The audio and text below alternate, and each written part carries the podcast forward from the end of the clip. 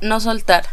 Acto de confianza y amor, a menudo descubierto por los niños. La ladrona de libros de Marcus Zusak.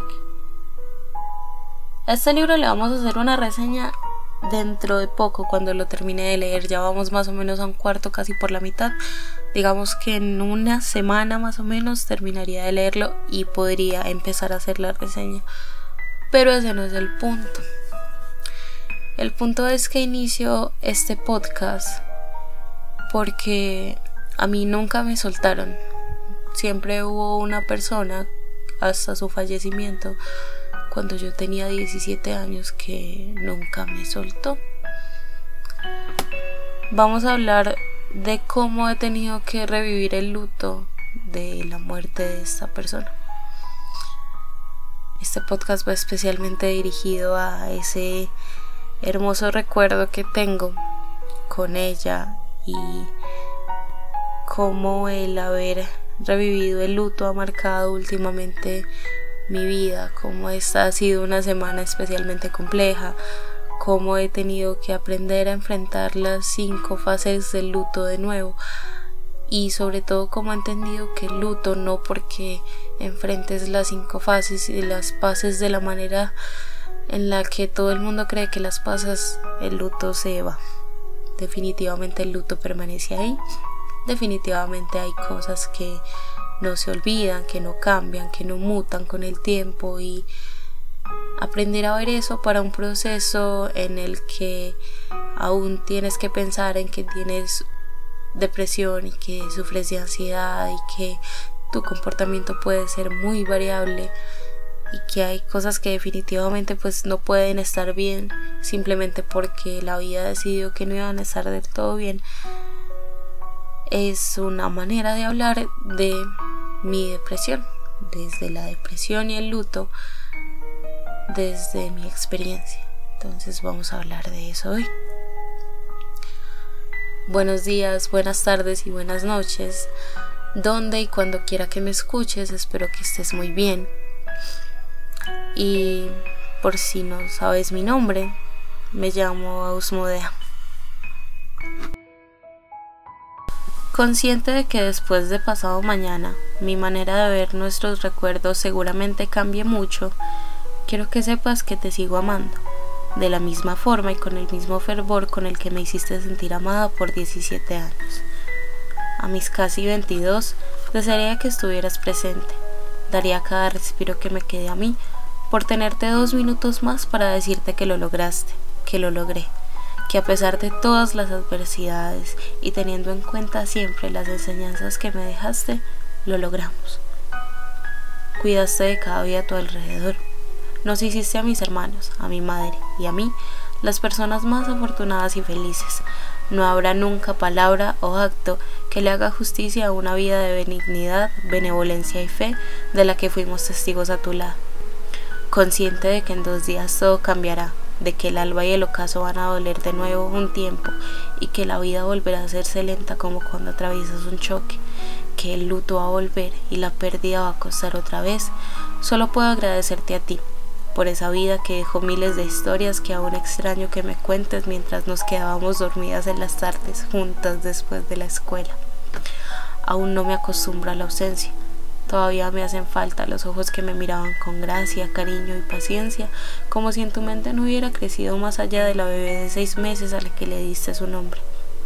Aún recuerdo tu rostro y espero nunca tener chance de olvidarme del sonido de tu risa. Las cinco de la tarde se marcan día tras día en el reloj, pero tú ya no me preguntas por la hora exacta. De ti, amada Nana, solo puedo llevarme lecciones enfrascadas en miles de momentos felices, Sé que a donde sea que vayan las almas benévolas, tú vas a cuidarme siempre. Te voy a amar el resto de mis días. Esta carta la escribí dos días antes de que tuviera que revivir el luto. Y el podcast básicamente va a tratar de darme las pistas para que pueda analizar por qué hice todo de manera tan consciente. Curiosamente la carta empieza con esa palabra, consciente. Yo estuve consciente durante 17 años del amor, el fervor, el cariño, la benevolencia, la benignidad y la fe con la que Nana nos, nos ayuda a crecer. No solamente a mí y a mis hermanos, sino también a mi madre y a sus hermanos, porque Nana estuvo en la crianza de mi madre y de mis hermanos y luego cuando todos nosotros empezamos a nacer, estuvo única y exclusivamente para mi mamá y para nosotros, sus cuatro hijos. Empezamos con mi hermano mayor Alexander, al que cuido no solo por 17, sino por casi 24 años. Es impresionante. Es impresionante cómo ella siempre estuvo ahí, siempre nos cambiaba los pañales, siempre se juntaba con nosotros a hacernos chocolate caliente, nos hablaba sobre su infancia y ese es uno de los recuerdos a los que quiero ir precisamente. Pero primero vamos a ir desde mi nacimiento, vamos a tocar desde el por qué me llamo María Guadalupe y cómo es que esa historia siempre va a marcar un antes y un después desde el momento en que no sabía por qué me llamaba de esa manera y porque de repente la historia de mi nombre marcó un significado completamente distinto a lo que soy ahora y porque amo tanto el llamarme con un nombre digamos tan poco común para las personas más o menos de mi edad y porque el hecho de llamarme María Guadalupe siempre va a tener un poquito de nana en mi vida. Entonces resulta que yo nací un 23 de enero del 2001, dos meses y medio antes de la fecha aproximada para que yo pudiera nacer. Yo nací de seis meses y medio con un parto gemelar. Yo tenía una gemela, pero resulta que a mi madre em, le, se le reventó la fuente y el líquido amniótico pues claramente empezó a salir por desatención, no entiendo muy bien cuál fue la causa de, esa desatención, pues terminaron no yendo al hospital con ella. Nadie tuvo el chance o el deseo de ir al hospital con ella. No quiero juzgar esas cosas después de tanto tiempo. Pero el asunto es que el 23 de enero de 2001, cayó martes, mi madre dio a luz a dos pequeñitas, a mi hermana, que años después le íbamos a llamar Estefanía, y a mí, que para ese tiempo no tenía un nombre.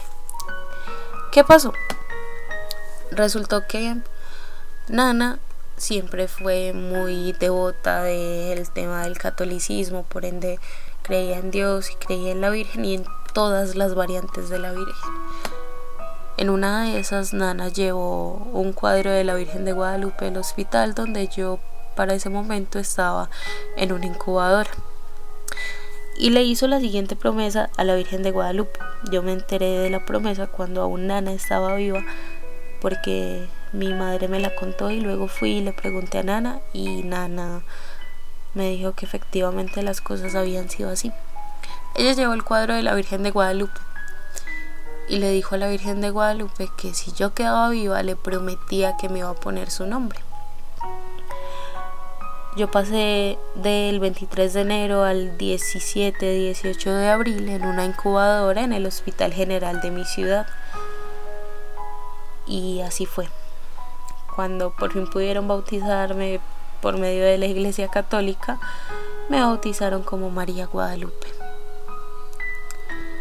Mi madre no tomó la decisión de ponerme mi nombre, no participó tampoco mi padre. Ella fue la única que decidió ponerme el nombre que tengo ahora y que espero que no se me olvide nunca el significado tan grande que tiene. Esa es la primera parte de toda la historia que tengo con Nana y que son cachitos muy cortos pero siempre significativos. Siempre hay algo que me va a hacer recordar a Nana. Y explorarlo desde mi nacimiento hasta la infancia es, es maravilloso de verdad. Otro de los recuerdos más grandes que tengo con Nana es ese momento en el que decidimos que voy a hacer mi primera comunión cuando yo tenía aproximadamente 9 o 10 años. En el catolicismo, una religión que pues ya no practico, lo primero que hay que hacer antes de recibir la primera comunión, que la primera comunión es un símbolo de la unión entre el, el espíritu, el alma de Jesucristo y tú. Te dan una hostia y tal. Es un ritual supremamente interesante. Mm, antes de todo ese ritual debe haber una confesión. Recuerdo que mi nana me llevó a mi primera confesión en la iglesia del parque principal de la zona donde vivo. Y mientras íbamos me recordaba las oraciones, los rezos que tenía que decir antes de, de ir y confesarme. Y recuerdo muy bien que el día de mi primera comunión ella estuvo ahí, ella estuvo en primera fila y me miró recordándome que tenía que rezar el acto de contrición y el credo y bueno, la verdad no recuerdo cuáles son los pasos después de recibir la comunión. Pero sí, Nana estuvo ahí y fue quien me llevó a mi primera confesión. Estaba siempre presente en los días de escuela, pero sobre todo estaba presente en casa no solo para los buenos momentos de mi vida como la primera comunión y la celebración que significa para un niño hacer una primera comunión. Nana también estaba en las malas. Cuando todo se ponía difícil siempre había un abrazo de Nana y había un chocolate caliente o una infusión de hierbas que me esperaba en casa junto con historias que se repetían una y otra y otra y otra vez, pero de las que yo siempre terminé fascinada. Hasta ahora, a mis casi 22, es muy especial sentarme con alguien mayor que yo y preguntarle cuál era su materia favorita en la escuela, si pudo haber estudiado, preguntarle qué quería hacer de grande y qué pasó, preguntarle cómo conoció al amor de su vida o a la mujer con la que se casó preguntarle qué tal fue el nacimiento de sus hijos. Eso es curioso porque Nana nunca tuvo hijos. Yo tengo la firme creencia de que eh, mi mamá, mi tía, mi tío y mis hermanos y yo fuimos los hijos que mi nana por elección no tuvo porque hasta donde me cuenta mi abuela, Nana era el, el amor platónico de muchos hombres. Incluso hubo uno creo que se llamaba Oscar, que le propuso matrimonio a los dos días de casarse. Me encanta la idea de que Nana siempre rechazó lo que no quería, que se mantuvo firme en sus creencias y que nos enseñó que fe, benignidad y benevolencia no es lo mismo que dejar que la vida nos coja por los cuernos y nos maneje como a ella se le dé la gana. Siempre hay que tener firmeza, siempre hay que tener carácter, siempre hay que tener autoridad y hay que pararse fuerte por esas cosas en las que creemos. Es otra de las lesiones que me dejó Nana y digo lesiones porque esas cosas ya no las tengo en ella. Sin embargo, también es una lección muy grande porque ahora lo que ella dejó, tengo que aprender a tenerlo en mí, tengo que aprender a cuidarlo, tengo que aprender a preservarlo desde mí. Entonces, así estamos, ese es uno de los primeros recuerdos de infancia que tengo con ella. Una de las cosas que dejó el nacer con tan poco tiempo de gestación fue un mal desarrollo de mis pulmones. Por ende, sufrí de asma durante muchísimos, muchísimos años, aproximadamente 12 o 13, no recuerdo muy bien. Y Nana tenía un, un secreto, creo yo. Creo que las abuelas, es importante aclarar que Nana no era mi abuela, era la hermana mayor de mi abuela, tía de mi madre, tía segunda mía pero Nana estuvo mucho más presente que mi abuela porque mi abuela vivía en otro país. y bueno, estuvo ahí todo el tiempo. El asunto es que respecto al, al asma, Nana tenía un secreto. Podían haber miles de idas al hospital cuando la pequeña Lupe se quedaba sin respiración y le daban ataques de asma y había que ir al hospital a nebulizarla y lo que fuera. Resulta que ella me hacía una infusión de hierbas. La verdad no tengo ni idea de qué hierbas. Aún recuerdo mucho que no me gustaba demasiado el sabor. Y aún así, eso fue lo único que me pudo curar el asma. Mamá dice que por mucho inhalador o por muchas nebulizaciones o por mucho medicamento o por mucho de lo que fuere, al final de todo el, el trajín que significaba llevar a una niña de aquí para allá, con oxígeno a un hospital. Lo único que me terminaba por calmar los ataques de asma era la infusión de hierbas que Nana solía hacer. Así que ese es otro de mis recuerdos. Nana haciéndome infusiones de hierbas para que el asma no me terminara por destruir los pulmones. Y siempre rezaba por mí. Me echaba la bendición y me recordaba que pues al final solo era un mal momento o era un mal día o era un par de horas en un hospital con un par de agujas y ya. Por ella no le tengo miedo a las agujas ni tampoco a la inminente posibilidad de que me vuelvan a dar ataques de asma. Lo único que extrañaría sería su su infusión de hierbas al final del día, al final de un mal momento. Pero sí, Nana siempre tenía la cura para todo, creo. Creo que esa es otra de las pequeñas maneras en las que la vida nos demuestra magia. Nos pone personas que terminan por tener la cura de, de todos los males, pero resulta que las personas que ya tienen la cura de todos los males tienen poco tiempo para ofrecernos porque la vida se hace corta momento tras momento, día tras día, noche a noche, segundo a segundo, y quizá nosotros no nos damos cuenta de eso. Es demasiado, demasiado curioso entender el paso del tiempo desde la muerte.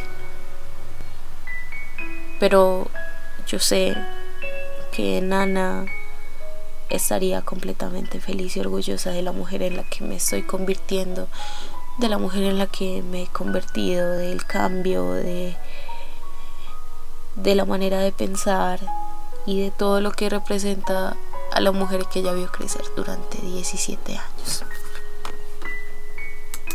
Miren, Nana tenía una magia excepcional.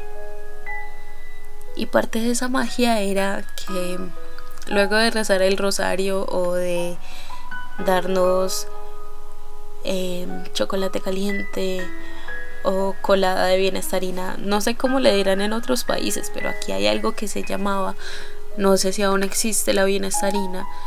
Em, el, el, todo es que Nana preparaba colada de bienestarina y nos daba con cualquier cosa, galletas o, o lo que encontrase por ahí. Le gustaba, creo que le gustaba cocinar.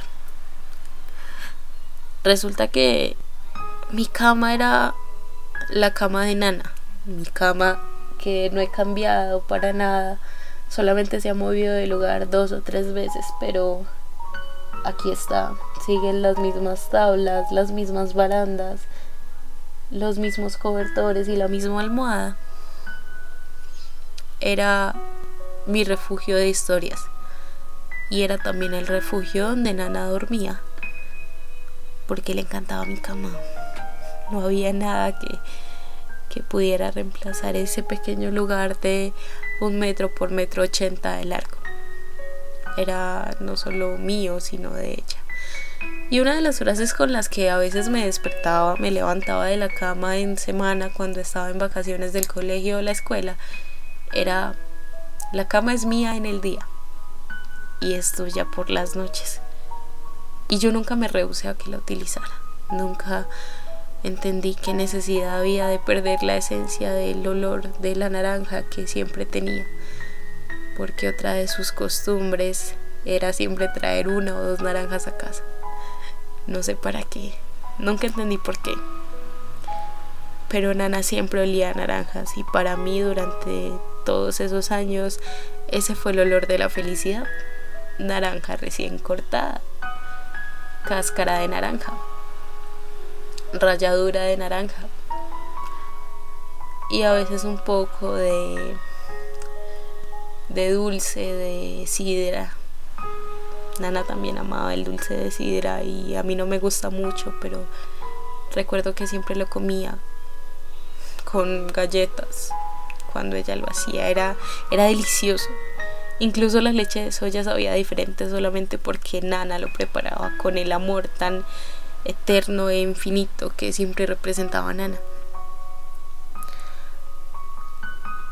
Y en sus últimos años, antes de ese accidente tan terrible que terminó por arrebatárnosla, mi cama siempre era su refugio. Aún no olvido su rostro, tampoco olvido su risa, tampoco olvido el sonido de su voz. Han pasado casi cinco años y yo espero siempre tener el recuerdo de Nana porque Nana hizo todo lo posible para que la recordara como la recuerdo con el vacío que aún se siente por no tenerla, pero también con el amor tan inmenso que ella nos brindó durante tanto, tanto, tiempo. Mi nana estuvo en mi fiesta de 15, claro. Aunque realmente no fue una fiesta, en realidad fue una pequeñísima reunión en casa. Y recuerdo que había vino. Recuerdo que mis tías habían comprado una botella de vino, no sé si era caro, no sé si era barato. El asunto es que el vino desapareció. ¿Cómo desapareció el vino? Estábamos todos en la sala de estar y Nana iba para la cocina. Justo cuando Nana iba para la cocina, mis tías venían con el vino para hacer el brindis y chocaron y el vino pues se fue. El vino vino y se fue. Fue un dicho que terminamos por hacer cuando cuando eh, cuando se derramó el vino.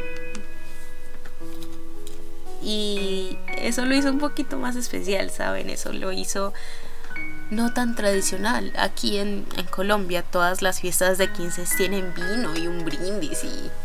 No, aquí nos quedamos con un momento lleno de risa porque se había... Porque el vino había venido y se había ido. Y todavía lo recuerdo. De hecho, de los muchos presentes que recibí cuando cumplí 15 años, aún guardo el que compartieron Nana y sus tres hermanas ahí está guardado en un cajón y nunca me voy a deshacer de él. Y pues yo no sabía. Cuando yo cumplí 15 años no tenía ni idea de que me quedaban únicamente dos años con ella. Nunca tienes ni idea de cuándo las personas más importantes en tu vida se van a ir. Nunca tienes ni idea de cómo, ni si va a doler mucho o si va a ser fácil aceptarlo. Nunca tienes idea de nada. Pero siempre esperé que Nana durara más tiempo. Porque pues yo creo que para alguien con tantos años y que vivía relativamente lejos y que solo caminaba pues ir y venir todos los días de la semana, excepto sábados y domingos, solo a cuidar de personas que ya eran perfectamente capaces de cuidarse por el mero hecho de amarlas, es sorprendente. Eso es algo que siempre voy a agradecer. Yo siempre tuve a alguien que me cuidaba y creo fervientemente en que aún me cuida. Sé que ella está escuchándome mientras hago esto y espero que siga viendo cada uno de mis logros y que entienda que muchos de esos logros son gracias a, a ella, a su esmero, a su dedicación, a, las bendiciones que me daba todos los días. Y así va a ser. Voy a cumplir todas las metas que en algún momento me propuse y de las que seguramente le hablé muy pequeña. No recuerdo esa parte, pero sé que sí le hablé mucho de mis metas porque un niño en sus fantasías siempre termina por contar qué es lo que quiere ser de grande. Y sí me he mantenido muy fiel a muchas de las cosas de las que he hablado desde que soy pequeña. Así que sí, también es eso, también es mantenerme en las promesas que le hice para no dejar morir su recuerdo. De los últimos recuerdos que tengo con Nana hace casi cinco años fue verla salir de la casa de la abuela que vive en el primer piso del edificio donde yo vivo. Yo vivo en el segundo piso o en la segunda planta. No sé cómo le llamen en otros países, aquí le decimos piso. verla salir. Y es en este momento en donde revivimos el, el dolor, el trauma, la despedida que nunca tuve. Yo la vi salir un 12 de diciembre. Ella siempre llegaba a casa a las once y media, 12 del mediodía. Y desde que la abuela se pasó a vivir en el primer piso, pues ella también visitaba a la abuela. Primero estaba donde la abuela y después estaba con nosotros. Resulta que ese día yo bajé donde la abuela porque necesitaba algo y porque estaba muy frustrada porque había tenido una discusión con mi madre. Y bajé y hablé de esa discusión con mi tía. Y yo recuerdo que ella tenía un suéter, un suéter color café. Nana saludó a mi abuela, creo que comió algo que mi abuela le dio. Y mi abuela le dijo que le prestara su, su suéter para lavárselo porque pues ya estaba un poco sucio. Todo lo que recuerdo después es escucharla despedirse, decir que iba a bajar después a la casa de la abuela e irse y yo me quedé hablando con mi tía sobre la discusión con mi mamá, recibiendo su consejo, eh, escuchándola, hasta que de repente escuchamos un montón de gritos. Gritos histéricos, gritos no solo histéricos, sino llenos de dolor, de desesperación, de no sé qué hacer, de una llamada de auxilio que nunca esperas que se va a dar. Momentos antes de eso, Nana había rodado aproximadamente 10 escalones hacia atrás, golpeándose su cabeza y su espalda. Y mi hermano menor la había visto en el descansillo antes de iniciar la subida de las escaleras y se había quedado en shock porque se suponía que mi hermano solo iba a salir a llevar algo que mi mamá le había encargado. Mi hermano no supo muy bien qué decir, simplemente llamó, a mi madre de manera entrecortada y, y mi madre fue quien vio a mi nana en segundo lugar cuando mi nana estaba en el descansillo. Y entonces mamá bajó desesperada, intentó cargarla, pero la verdad es que Nana pues para una sola persona pesaba demasiado. Y bueno, lo que pasó después fueron los gritos de auxilio. Recuerdo que un, primo y mi tía salieron con Nana en un, en un taxi. Recuerdo que la cartera azul con, con plata de, de mi nana, azul con color plata en sus decorados, quedó en en el décimo escalón. Mis escalones antes de llegar a la, al segundo descansillo del edificio son 12. Ella había rodado 10. Recuerdo que la cartera quedó allí y, y que todos nos pusimos a llorar. Recuerdo preguntarle a mi hermana menor qué vamos a hacer sin ella, qué vamos a hacer si ella se va, qué vamos a hacer si ella nos falta. Recuerdo ver a mi hermana llorando, recuerdo abrazándome a mi hermana como si mi hermana fuera el único sustento que me quedase para vivir. Recuerdo que cada momento que pasó con ella durante todo ese tiempo me llegó a mi cabeza como una ráfaga, como si de alguna manera la vida me estuviera dando un momento más para recordar que ella había estado ahí, recordar que todos los días antes de las 4 de la tarde empezaba a preguntarme la hora para saber cuando eran las 5 y así poder echarse polvos.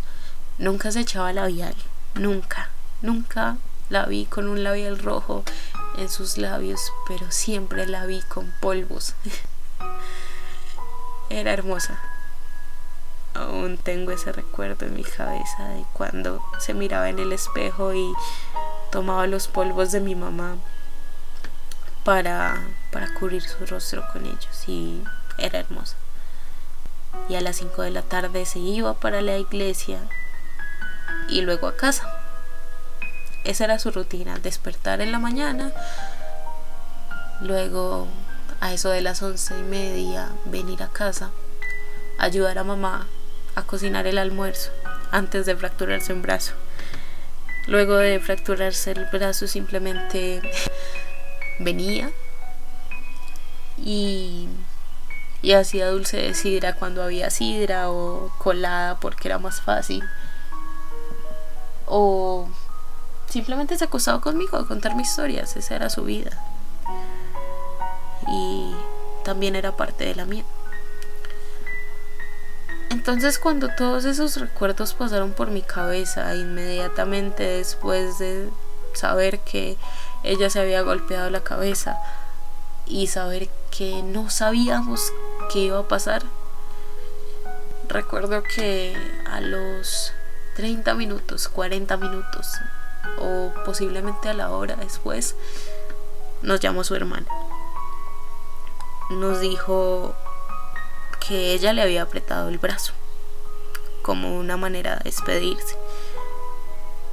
Y finalmente nos dijo que el doctor ya había sentenciado que no había nada por hacer que los golpes habían sido demasiado severos, que si vivía, vivía con muerte cerebral y que lo mejor era despedirnos.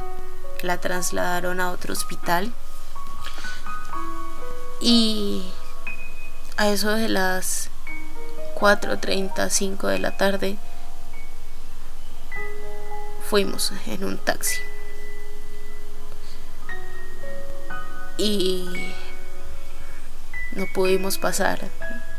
De primeras no pudimos pasar porque había más gente. Cuando yo entré ya estaban varios primos, estaban los hermanos, estaban mis hermanos, estaba mi mamá. Pero particularmente me recuerdo solamente a mí con una de mis primas segundas en la sala de reanimación del hospital al que la habían trasladado.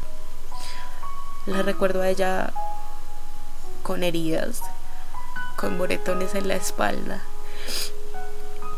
Y, y también recuerdo un reloj. El reloj marcaba algo así como las 9.15, 9.12 de la noche. 9 o 6, la verdad no, no recuerdo muy bien. El asunto es que... Miré el reloj, la miré, le acaricié el cabello y le dije, esta es la hora, mira. Y le dije la hora. Ella no abrió los ojos, no me miró, No me dijo que estaba demasiado tarde. No preguntó si estaba lloviendo o si hacía aún un poco de sol. Ella ya no estaba ahí. Yo tenía que asimilar que ella ya no iba a volver. Le agradecí por todo. Le dije que se podía ir tranquila. Y recuerdo que salí hecha un mar de lágrimas. Y también recuerdo que a los pocos minutos llegó mi hermano mayor. Mi mamá me reemplazó a mí y a mi prima. Mamá entró con ella. Y cuando mi madre entró, entró mi hermano mayor y le pidió a mi madre que lo dejara solas con ella. Cuando mi hermano mayor salió, ya todos sabíamos lo que iba a pasar. Todos estábamos muy conscientes de que esa vez era la última vez que la veíamos con los ojos cerrados y respirando. Porque a los días siguientes lo único que íbamos a ver era su cadáver. Mi hermano mayor salió de la sala de reanimación. Se alejó de todo el mundo, pero yo lo vi. Aún recuerdo que lo vi con las manos en los bolsillos, con una camisa blanca, jeans azules, zapatos negros y mirando hacia el cielo. No sé qué estaba pidiendo, pero sé que tenía los ojos llenos de lágrimas. Yo no sabía qué hacer tampoco, pero me acerqué a mi hermano, lo abracé y los dos nos consolamos en el hecho de que no era un dolor solitario, de que no estábamos pasando por eso solos. Y nos pusimos a llorar y a llorar y a llorar, sabiendo que esa vez que veíamos a Nana era la última vez que la íbamos a ver de la manera en la que la recordábamos.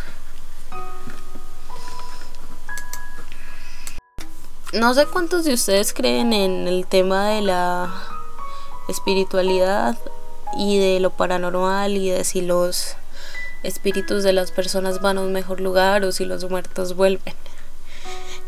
El asunto es que mi tía se quedó cuidando a mi nana junto con una de sus hermanas, la menor. Y esa tía, la hermana menor de Nana, cuenta que los pies de Nana se movían como si estuviera deshaciendo pasos. Yo seguramente estaba dormida con mi hermana menor porque no podía dormir sola. Y y bueno, me desperté al otro día a las 6 de la mañana. Pasaron 5 minutos luego de una noche en la que sinceramente si dormí dos horas fue demasiado. Una noche en la que tuve el corazón roto y una noche en la que tenía que afrontar la realidad de que definitivamente Nana no iba a volver. Lo primero que escuché luego de esos cinco minutos despierta fue un grito de mi abuela. Y ese grito fue la sentencia final. Fue el último adiós. Y también fue la demostración de que el amor verdadero existe cuando verdaderamente debe estar ahí. Una amiga cuyo cumpleaños era al día siguiente o ese mismo día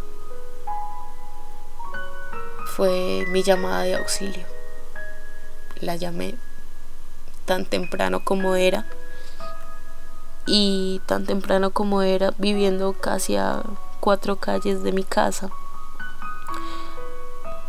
Vino en pantuflas y en pijama. Me abrazó. Recuerdo que le dije, Manu se, se murió. Y, y ella me abrazó y me dejó llorar y llorar y llorar y llorar y llorar. Y, y Nana se había ido. Mi madre había madrugado para reemplazar a mis tías en el hospital, pero cuando mi madre iba de camino, ella ya se había ido. Y, y días después, ella, ella simplemente volvió, o bueno, no, lo que volvió a nosotros fue su cuerpo, con una, con una blusa de rayas color morado, con decoraciones plateadas y blancas, con el peinado de siempre, con los ojos cerrados, las manos cruzadas en su pecho, que era como normalmente dormía. Y en un ataúd de madera de caoba supremamente hermoso. Antes de que el ataúd llegara con ella, nosotros ya estábamos en la sala de velación. Estábamos preparados para verla y recuerdo que mi madre fue la primera en llorar Mamá tenía una blusa verde, tenía el cabello recogido en una coleta. Yo había ido completamente de negro y, y consciente de todo lo que iba a pasar. Y su cuerpo estaba inflamado, su cadáver estaba inflamado porque el, el, accidente aún no había pasado y aunque ella ya no tuviera sangre, los moretones persistían y todo estaba ahí y parecía irreal. Parecía como si realmente nunca hubiera pasado nada y yo solamente estuviera en un mal sueño. Yo rogué mucho por estar en un mal sueño. Le pedí mucho a Dios que si eso era una pesadilla, que por favor me hiciera despertar ya. Pero también recuerdo pedirle a Dios que si ella iba a quedar en un estado vegetativo, que si no iba a poder volver a casa a prepararme chocolate caliente después de la escuela, que si no iba a poder contarme sus historias de infancia, que se la llevara, porque esa no era Nana. Y Nana no hubiera querido estar tanto tiempo así. Nana era activa, Nana salía a caminar, Nana te perseguía por la casa para jugar. Nana cocinaba, leía. Aún conservamos la Biblia que leía tanto todos los días. Nana hablaba mucho. Nana pulía prendas de vestir. Bajaba y subía escaleras. Iba y venía como el viento. Con la misma paz, con el mismo con la misma sensación de frescor con, con esa imperiosidad que la caracterizaba, con el amor que siempre la definió. Eso era Nana. El cadáver que teníamos ante nosotros en una sala de velación, en un acto fúnebre, en el que pasamos una noche completa sin despedirnos, incluso sin dormir. Era solamente un contenedor de esa alma tan hermosa de la que habíamos sido testigos durante tantos años. Y, y al día siguiente, sin estar listos, apenas habiéndonos dado una ducha y habiendo asistido a una a una misa,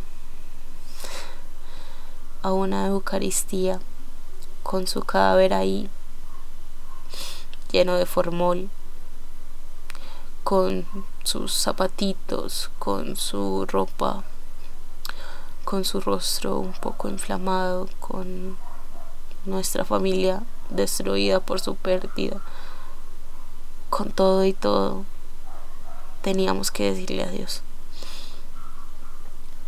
La Eucaristía pasó y estábamos listos para ir en, en autobús hacia el cementerio.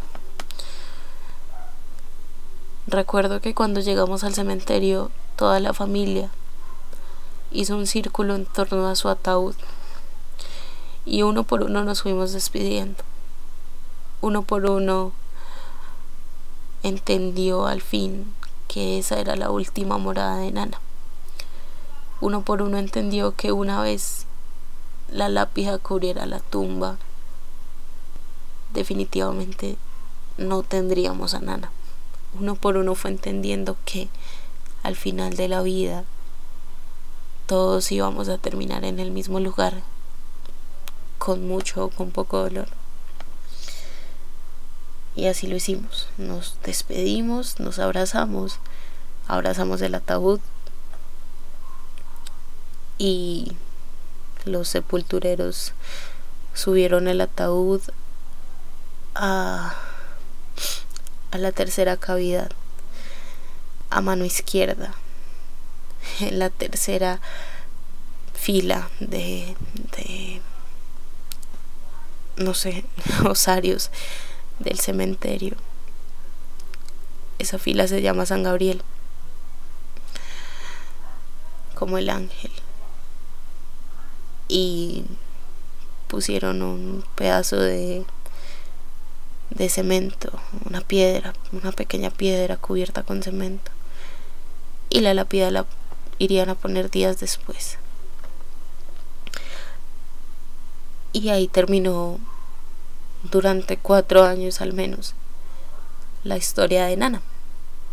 Ahí se fueron todos los recuerdos, se fueron todas las tardes, se fueron 17 años para mí, muchos años para otras personas, de amor, de benignidad, de paciencia, de cariño, de la persona que me había dado mi nombre, de la persona que nos cocinaba cosas con tanto amor de la persona que pelaba las papas para el almuerzo, las zanahorias también, de la persona que cuando empecé a cocinar para mi casa me decía que no, no pelara las papas tan profundo, de la mujer que cuando llovía le echaba la bendición a las ventanas. Y oraba o rezaba, no sé para que no fuera a ocurrir ninguna tragedia. Ahora nadie hace eso. Todos esos recuerdos quedaron en un ataúd de madera de caoba,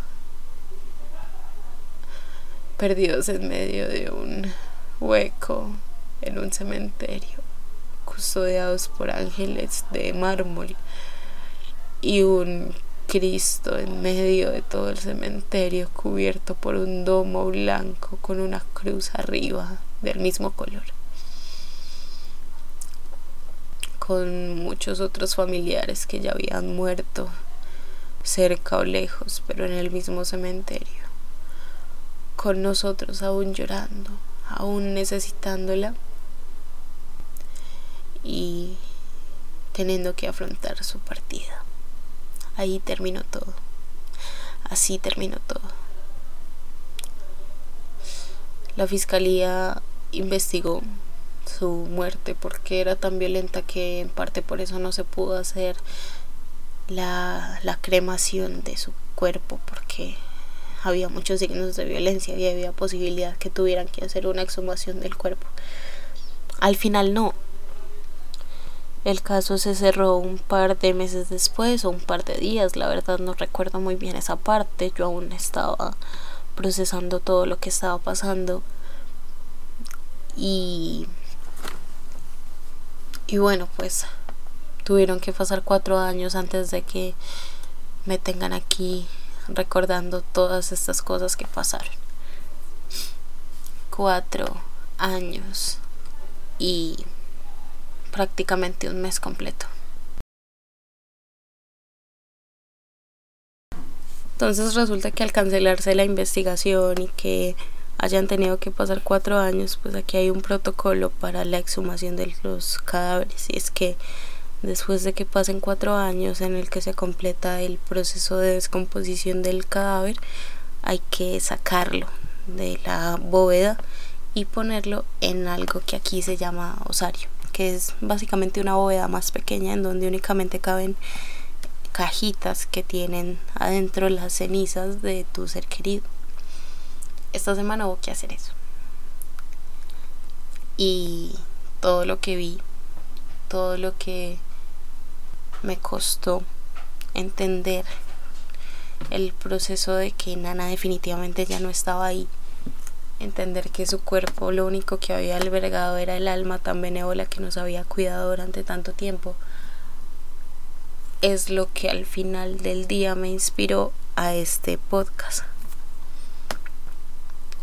También me dejó una reflexión bastante grande y es que la muerte en su benignidad nos hace valorar más el vivir, nos hace valorar más a las personas que nos rodean y el cómo el tiempo que pasan entre nosotros nos convierte en una mejor persona si nosotros queremos que nos convierta en una mejor persona. Las personas que se dedican a hacer el bien usualmente parece que durarán muy poco y lo que queda son un montón de recuerdos que si deseas atesorar tienes que atesorarlos no con el dolor de la pérdida y no con el, el deseo de que la persona vuelva porque eso es demasiado pretencioso y un poco egoísta pero sí con la capacidad de entender que lo que hay es todo lo que esa persona te pudo entregar. Al menos lo entendí así no lo entendí como el deseo de que Nana vuelva o que yo hubiera querido o podido hacer más para evitar quizá que ella en este momento no esté acompañándome. Ella simplemente vivió todo lo que tenía que vivir. Cumplió un ciclo que yo también voy a cumplir no sé hasta cuándo. Que todos a mi alrededor van a cumplir. Y terminó por despedirse con el recuerdo de un reloj a las 5 de la tarde, con el recuerdo de un salmo bíblico, con el recuerdo de una fe inamovible, con el recuerdo de una iglesia a la mitad del parque, con el recuerdo de una colada de bienestarina, con el recuerdo de un chocolate caliente en medio de un rosario, con su rosario de perlas cafés. Todas esas cosas en las que yo veo a Nana ahora son las que la representaron a ella en algún punto de su vida, para conmigo y para las personas a las que ella siempre fue cercana. Entonces al final del día quizá el revivir el, el luto de su pérdida no sea tan malo porque ya entendí que no tengo por qué verla solamente como el dolor de su pérdida, sino como todas las cosas que ella nos dejó al irse. Y eso es muchísimo mejor. Atravesar el luto con amor, no con ira, no con negación, no con miedo, no con culpabilidad, no con ninguna de esas cosas a las que normalmente denominamos las cinco fases del luto, hace que el luto se convierta en algo más fácil, tenemos que aprender a agradecer mejor. Es mejor agradecer que llorar, aunque llorar también nos libera. Porque si la muerte de Nana hubiera sido un poco más fácil, quizá yo no estaría entendiendo todo lo que entiendo ahora. Quizá no sería la mujer en la que me estoy convirtiendo, quizá no hubiera entrado a la universidad, quizá aún no le pediría que me cuide a pesar de que no la veo y quizá no estuviera reflexionando en todas las cosas que me he permitido reflexionar últimamente.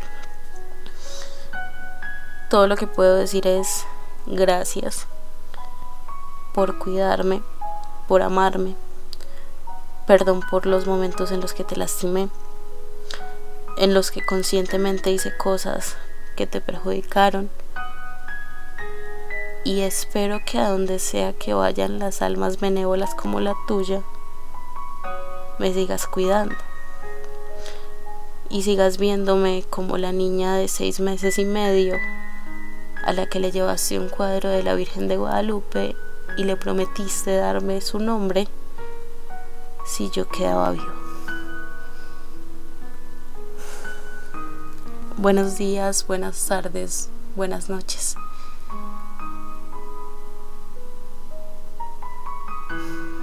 Por si olvidaste mi nombre, me llamo Ausmodea.